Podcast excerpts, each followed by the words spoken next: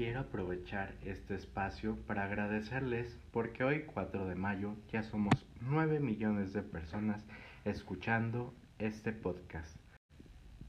Saludos a Estados Unidos, Alemania y México. Gracias por estar aquí.